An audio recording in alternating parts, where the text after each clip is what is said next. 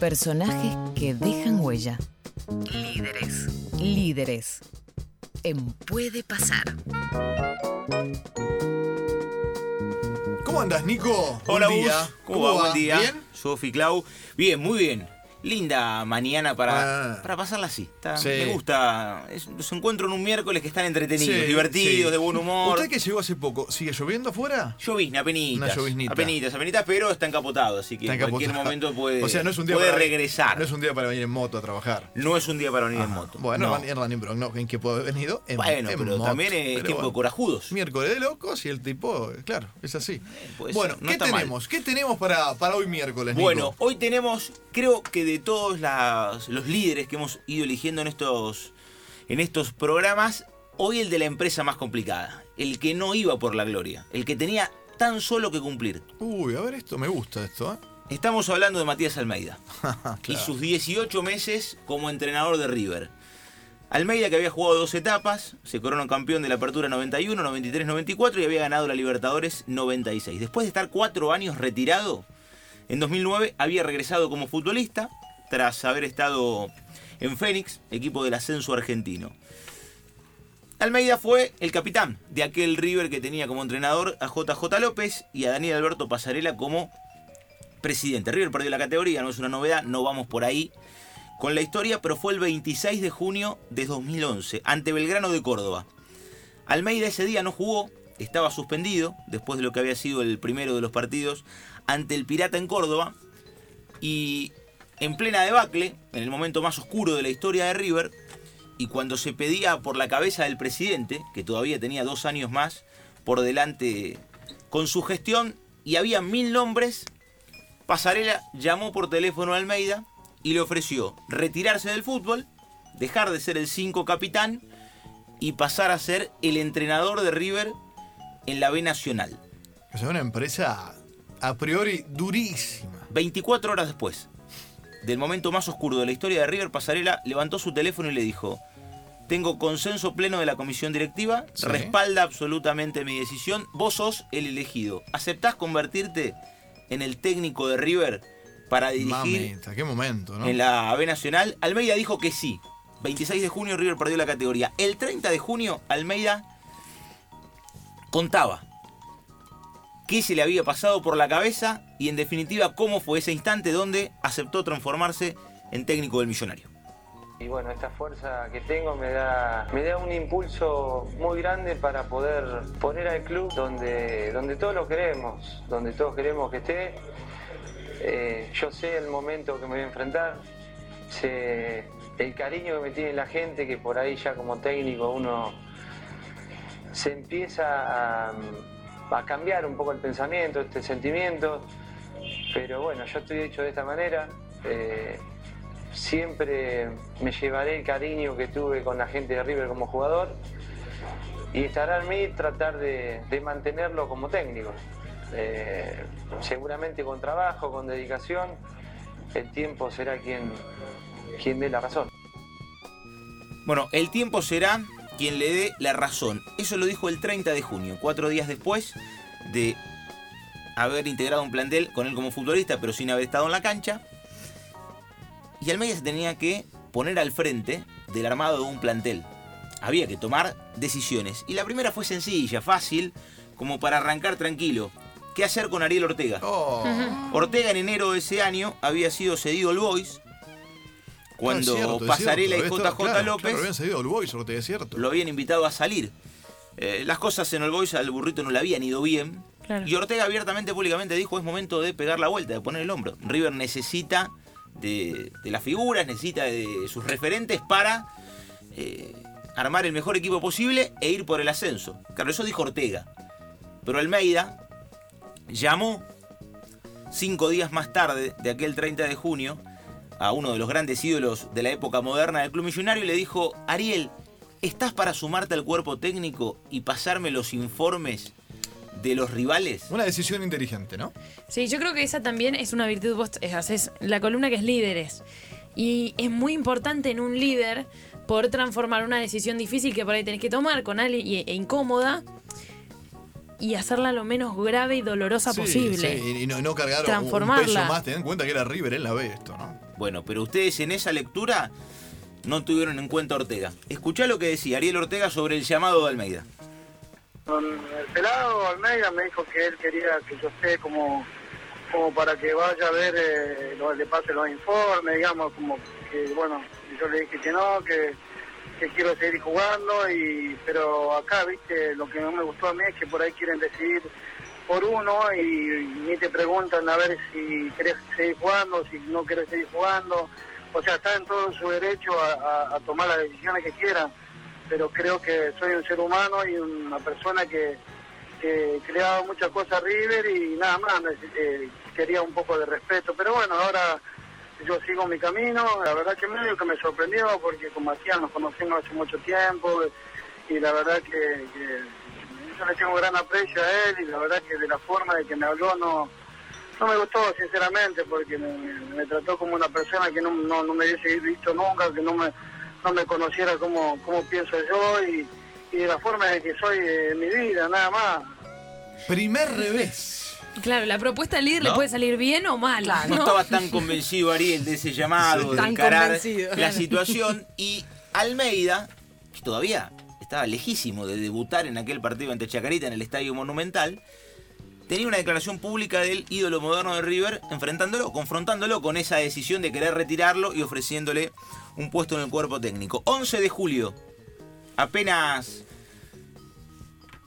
15 días tenía Almeida como entrenador y se tuvo que sentar en conferencia de prensa y responder ante la prensa por qué había borrado, porque en definitiva con la declaración de Ortega él lo separaba, no lo iba a tener en cuenta como futbolista, con contrato vigente con la institución y esto decía el pelado.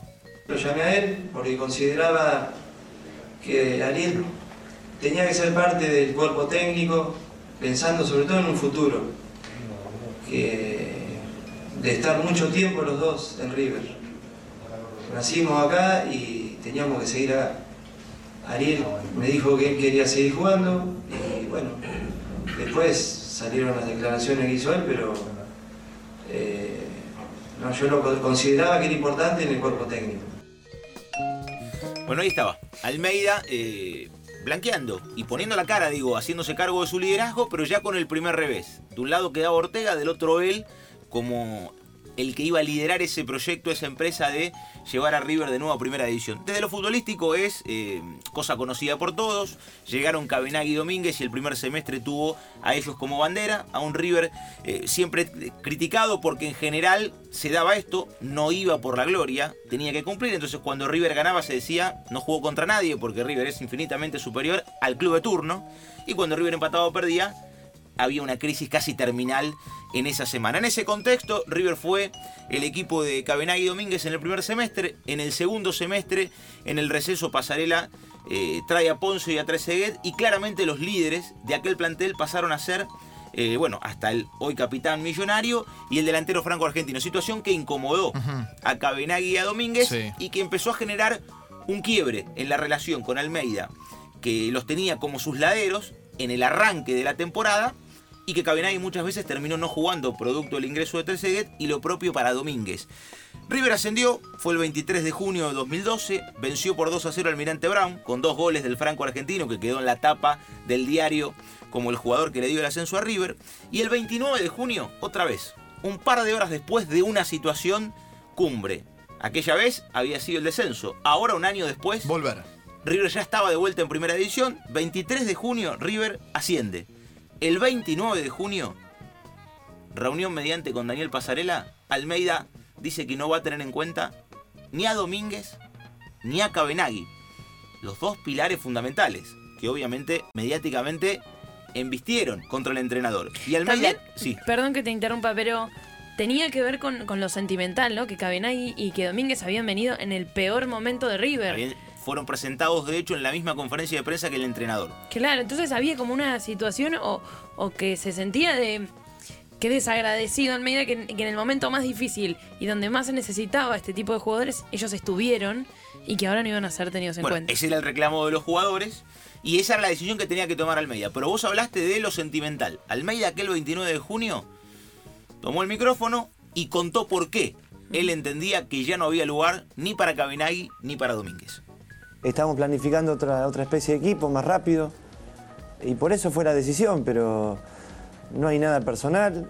Yo intenté, hoy hablé con el Chori, si bien fue tarde la llamada, porque ayer creo que fue un poco desprolijo la manera en, lo cual, en la cual yo lo comuniqué. Saliendo ahí de, de la reunión rápidamente, una pregunta. Eh, pero es un poco la desprolijidad que estamos manejando habitualmente. Hubiese sido mejor sentarse, hablar, hablar con ellos. Somos humanos, cometemos errores. Con Cabinaque no lo hiciste. Con Fernando intenté llamarlo, no me puedo comunicar. eh, pero obviamente, digamos, un llamado para decirle lo que ya se sabe. Eh, humanamente no tengo nada que decir y soy un agradecido a todo lo que entregaban por el club. Ahora, mis decisiones son estas. Qué Bueno, tema. ¿no? Qué tema cuando hay decisiones así y cuando además en algún momento hasta jugaste, fuiste compañero, compartiste vestuario y después te toca ser técnico y decidir en base a, a- a lo que hacen en la cancha. que- Sí, que- con que una relación fundamentalmente con Cabenagui que iba mucho más allá Claro, de lo estrictamente claro. futbolístico. eh, cenas familiares, eh, charlas en casa de Almeida o en casa de Cabenagui recurrentemente, hasta un respaldo emocional para un Cabenagui que en algún momento de la temporada estaba quebrado y desbordado por la situación y en ese contexto Almeida tomaba esta decisión que tenía que ver con lo futbolístico, que era estrictamente deportiva. Un equipo más rápido, dijo. Me hizo acordar a las declaraciones de Alfaro cuando Boca se enfrentó a River y decía que quería un equipo que más rápido y por eso dejaba fuera Tevez.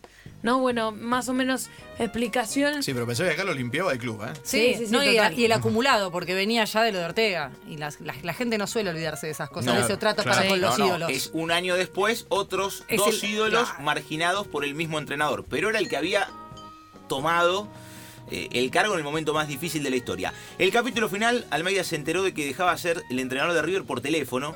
Eh, tras regresar a Primera División en aquel primer semestre, el equipo ganó cinco partidos, empató ocho y perdió cuatro.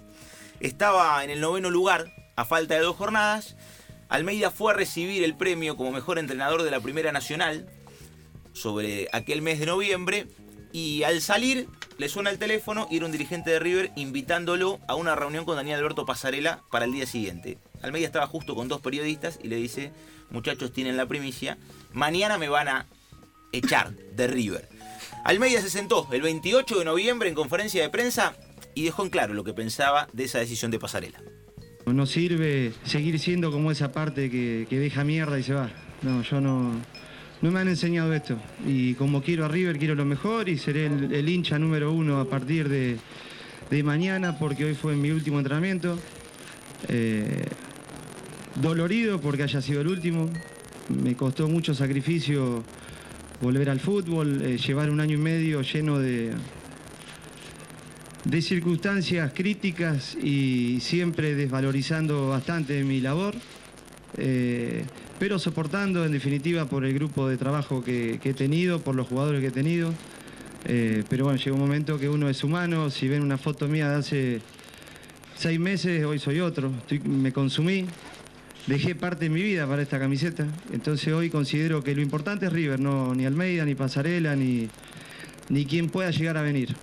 Eh, este club tiene 110 años de historia que ni yo ni nadie les va a cambiar. Y el que quiere lo mejor tiene que hacer como hice yo. Sin interés, por amor, y cuando se da cuenta que ya no sirve más, se tiene que ir. bueno, dura, ¿eh? Pasarela. Qué fuerte, ¿eh? Cayó ahora en este Almeida líder absoluto, frontal, donde vos podías compartir o no sus decisiones, pero se plantó ante Ortega, se plantó ante Domínguez y Cabenagui, se plantaba ante Pasarela. Almeida dirigió 60 partidos a River, sumando la B Nacional, la Copa Argentina y el torneo inicial, cuando ya River pega la vuelta a la primera división, con una efectividad del 60%, muy buena. 29 triunfos, 22 empates y 9 derrotas. Almeida logró el objetivo, no tuvo gloria, pero sí cumplió con aquel con aquella empresa que había tomado en el momento más difícil de la historia de uno de los equipos más grandes del país y del continente. Almeida resume para cerrar esta columna en su voz lo que fueron para ese líder los 18 meses al frente del Club Millonario como entrenador. Yo envejecí siete años con ese año, más o menos. Y porque lo vivía con mucha pasión, ¿no? Porque fue un año muy, muy difícil. Un año que yo de jugador nunca había vivido, eh, ni en Argentina, ni en Europa. Eh, era algo triste, eh, algo, algo destructivo. Era destructivo porque no servía si hacíamos siete goles, porque no jugamos con nadie. Si nos hacían dos goles, éramos los peores. Y, nunca, digamos, se conformó nadie. Y, pero también no le daban el valor que, que tenía salir muy rápido de ese, de ese pozo negro que habíamos caído. Entonces, quedan, quedan cosas fuertes ahí, quedan cosas fuertes, los jugadores que entregaban todo, la gente empezó a viajar por todo el país, la verdad, pero era, era un año político, fue un año político en River, entonces yo viví muchas cosas de las cuales no me quiero acordar nunca más. Clarito Matías Almeida, nuestro líder de hoy miércoles, ¿eh? Qué momento aquel, ¿no? Era el de la empresa más complicada, ¿no? Era el de la empresa más- Hay que ser líderes también Sí. cuando el avión entra en turbulencia. Cuando las papas queman. Sí, ¿No? qué duro rearmarse después como técnico, ¿no? Bueno, él dijo que fue su escuela. Sí, es una escuela dura. Y que no volvería. Quizás ese es el punto. Quizás en este, en este breve repaso, son apenas 15 minutos y algunas declaraciones de, de 18 meses que tuvieron muchos más capítulos, eh, entendés el, el porqué resumido de esas declaraciones de Almeida. ¿Por qué él dice yo amo a River, coma, nunca más lo dirigiría? Sí. Bueno, está el contexto en esos 18 meses y todo lo que él tuvo que vivir habiendo quedado como Lo el que técnico que lo devolvió a primera división. Nico, gracias, ¿eh? como siempre. Gracias por estar con nosotros.